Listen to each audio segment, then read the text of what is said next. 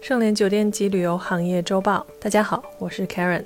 前两天刚说了，因为多地的疫情复发而导致脆弱的旅游股大跌的消息，那结果没几天呢，又因为辉瑞公司的一剂良药呢而回了魂。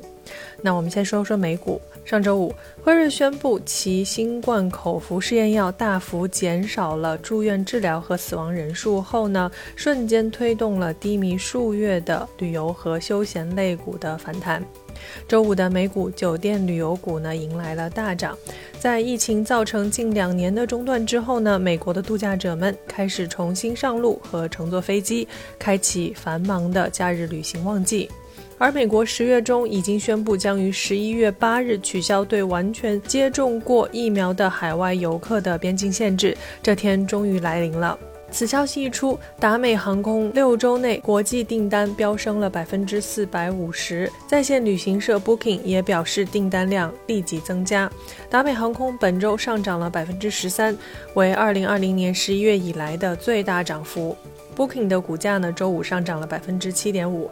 酒店行业也不逊色，凯悦酒店集团首席执行官表示呢，该公司第三季度实现了盈利，预计在十二月的最后几周，其每周度假酒店的短期休闲住宿收入呢，将比二零一九年水平高出百分之二十五。凯悦的股价呢，周五上涨了百分之三。另外，十一月四日，英国药品和保健产品监管局呢批准了 Merck 及其合作方 Richback Biotherapeutic 研发的抗新口服药的上市，成为首个批准新冠口服药品的国家。再说说 A 股，上周跌惨了的旅游酒店板块呢，今日盘中走势强劲。截至发稿前，旅游板块方面，凯撒旅业、天目湖涨停，长白山涨约百分之八，宋城演艺、众信旅游涨幅超百分之五。酒店餐饮板块方面呢，首旅酒店涨停，锦江酒店涨百分之七，岭南控股涨近百分之五。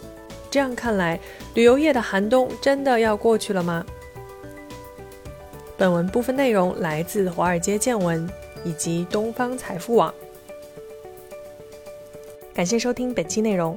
如果喜欢节目，请别忘了为主播分享一下。我是 Karen，我们下周见。搜索公众号 A A H M C O，关注盛联国际，查看音频文字版。本节目由盛联国际独家制作播出。